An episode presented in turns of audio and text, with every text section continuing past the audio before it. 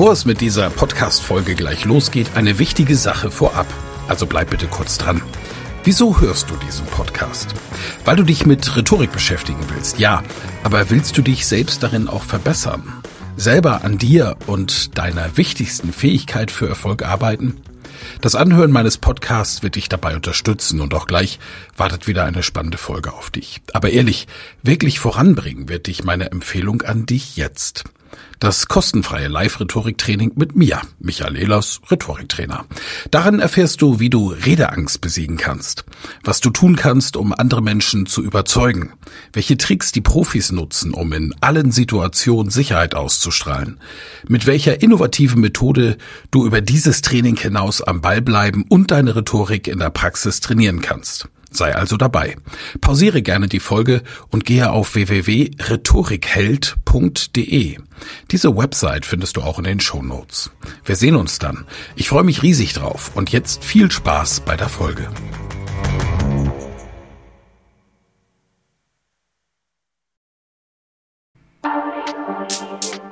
Elas Rhetorik Podcast. Wer was zu sagen hat, der sollte reden können. Ihr Rhetorik-Podcast für Management, Kommunikation und Strategie. Herzlich willkommen zur zweiten Folge und auch jetzt geht es wieder um Lampenfieber. Nachdem wir gerade eben besprochen haben, was passierte eigentlich im Körper, wollen wir jetzt auf die Methoden schauen, mit denen wir Lampenfieber begegnen können. Die Basis, mit Lampenfieber richtig umzugehen, ist also die Akzeptanz der Gefühle. Die Akzeptanz der Symptome, die auftreten.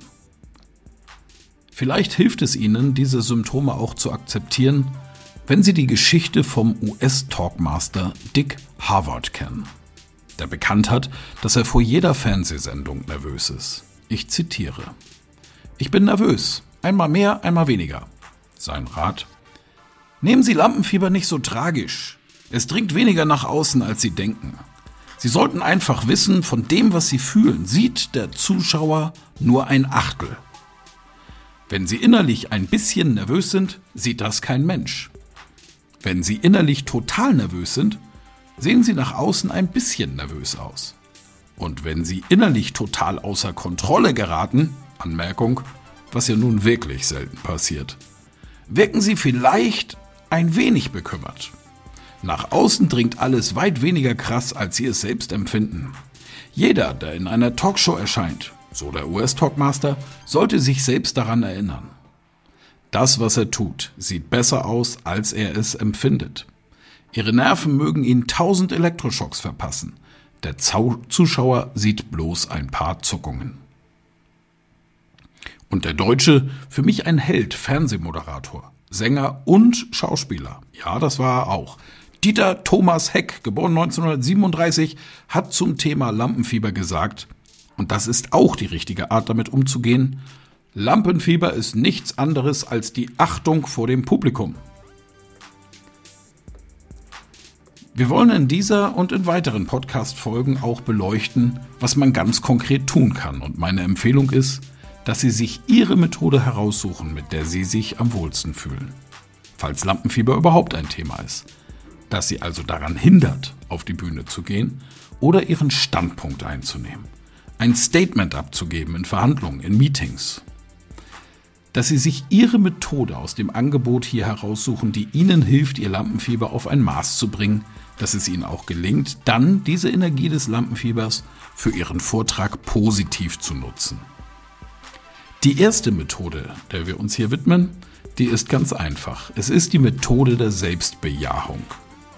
Wenn Sie sich gut und ausreichend vorbereitet haben oder auch ein Statement zu Ihrem Fachthema abgeben, dann machen Sie es sich einfach bewusst. Wie gut Sie sich auskennen in Ihrem Bereich, wie stark Sie ein Spezialist sind in dem Bereich, über den Sie gleich sprechen werden. Sagen Sie sich das ruhig auch gedanklich immer wieder vor. Diese Selbstbejahung führt dazu, dass die Synapsen in Ihrem Kopf die richtigen Schaltwege einlegen und den Weg zum Ja freimachen und diese Angst verdrängen, soweit es nur möglich ist und geht. Die Selbstbejahung ist gar nicht mal so albern, wie sie sich für manche Menschen, die sich wenig mit Psychologie und Selbstreflexion auseinandergesetzt haben, wie es für manche Menschen so auf den ersten Blick wirkt. Wenn sie Profisportler fragen, und ich nehme mal zwei Beispiele, zwei Ballsportarten, einmal Golf und einmal Fußball, weil es zwei Sportarten sind, bei denen ich mich auch ab und zu mal amateurhaft betätige.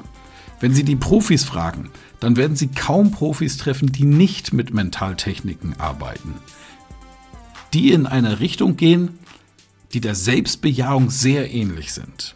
Beispielsweise ein Fußballstürmer, der schon lange das Tor nicht mehr getroffen hat, der wird auf den Platz gehen und vielleicht schon körpersprachlich zeigen, seinen gegnerischen Abwehrspielern, vor mir brauchst du heute keine Angst zu haben. Ich habe im Training schon jeden Ball neben dem Tor oder an den Pfosten oder an die Latte geballert. Keine Sorge, lieber Torwart, vor mir brauchst du keine Angst zu haben. Diese Körpersprache ist dann nicht gerade die eines Siegers, eines Machers, eines gefährlichen Torjägers. Die Mundwinkel werden vielleicht runterhängen und das sieht man häufig bei Sport, Sportlern, die eben eine längere Flaute haben. Ein Mentaltrainer schnappt sich diesen, oder vielleicht auch nur der Fußballtrainer, schnappt sich diesen Sportler und was kann der machen? Wenn der in der Vergangenheit Phasen hatte, in denen es genau anders lief, indem er quasi jeden und selbst die unmöglichen Bälle noch ins Netz gebracht hat, dann würde ich ihm zum Beispiel ein Video zeigen mit seinen besten Szenen und noch einmal komplett anschauen und danach nach jeder Szene einmal stoppen und sagen, wie war das damals? Wie hast du dich gefühlt? Mit welcher Einstellung bist du ins Spiel gegangen? Versuch dich mal zu erinnern, wie es dir ging in der damaligen Situation. Wenn man das lange genug macht, dann kann und muss dieser Sportler natürlich auch erkennen, ja verdammt, im Grunde genommen kann ich es. Jetzt baue ich ihn noch auf mit ein paar Muskelübungen. Dazu kommen wir hier später auch noch im Rhetorik-Podcast und reflektiere auch nochmal, wie wichtig seine Körpersprache ist und auch sich auf seinen Geist auswirkt. Und dann schicke ich ihn raus auf den Platz. Wir werden einen Mann mit geradem Rücken sehen, einem breiten Kreuz. Bei europäischen Topclubs wie dem FC Barcelona oder dem FC Liverpool sieht man das auch häufig, wenn die einen Platz betreten, mit einem suffisanten Lächeln im Gesicht. Und auf einmal gehen die unmöglichen Bälle auch vielleicht wieder über die Linie. Das machen diese Sportler. Die machen es auch deutlich konzentrierter und strukturierter, als ich jetzt hier in einem einfachen Beispiel erklärt habe. Nehmen wir das nächste, eine Golfspielerin. Wenn Sie Golfprofis fragen, was machen Sie, wenn Sie besonders gute Schläge brauchen, um im Turnier eine entsprechende Platzierung zu erreichen? Sie visualisieren vorher auch schon mal die ideale Flugkurve Ihres Balles. Sie nehmen Ihr entsprechendes Eisen, das die entsprechende Länge hat, Sie haben ihren Schwung und wissen, wie viel Schwung sie brauchen, um diese Länge zu erreichen. Sie stellen sich schon mal vor, mit unter Einflussnahme des Windes und sämtlicher natürlicher Begebenheiten, wie die Flugkurve dieses Balles sein wird. Und sie stellen sich diese Situation natürlich idealerweise vor. Dann machen sie ein paar Probeschwünge, das heißt, sie schlagen nicht auf den Ball, sondern ein paar Luftschläge, und in dem Augenblick, wo Ihr Körper sagt, jawohl, ich bin bereit, es kann losgehen, nehmen Sie diese Energie und führen einen konzentrierten, tausendmal geprobten Schlag aus. Der dann auch dieses hervorragende Ergebnis im Endeffekt bringen kann. Lernen wir doch von diesen sportlichen Profis in Bezug auf positives Visualisieren. Nehmen wir diese Tricks und Tipps mit und machen dasselbe vor unserer nächsten Redeaufgabe. Wenn es das erste Mal ist, dass Sie eine Rede vor einem fremden Publikum halten müssen, erinnern Sie sich an Situationen, wo Sie mal Ihren Standpunkt gut vertreten haben.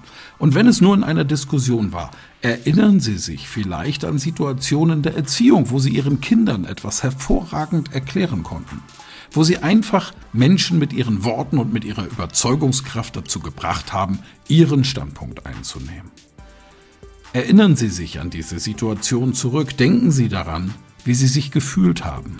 Und sie werden natürlich feststellen, und das weiß ihr Kopf vielleicht besser, als sie es sich vorgestellt haben, dass sie natürlich in der Lage sind, einige Sätze hintereinander unfallfrei vor ihr Publikum zu bringen.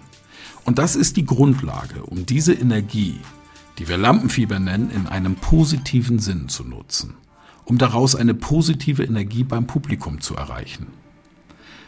Haben Sie besondere Methoden mit Lampenfieber umzugehen? Teilen Sie mir diese doch bitte mit in einem der sozialen Netzwerke oder gerne auch über meine Internetseite www.michael-elars.de.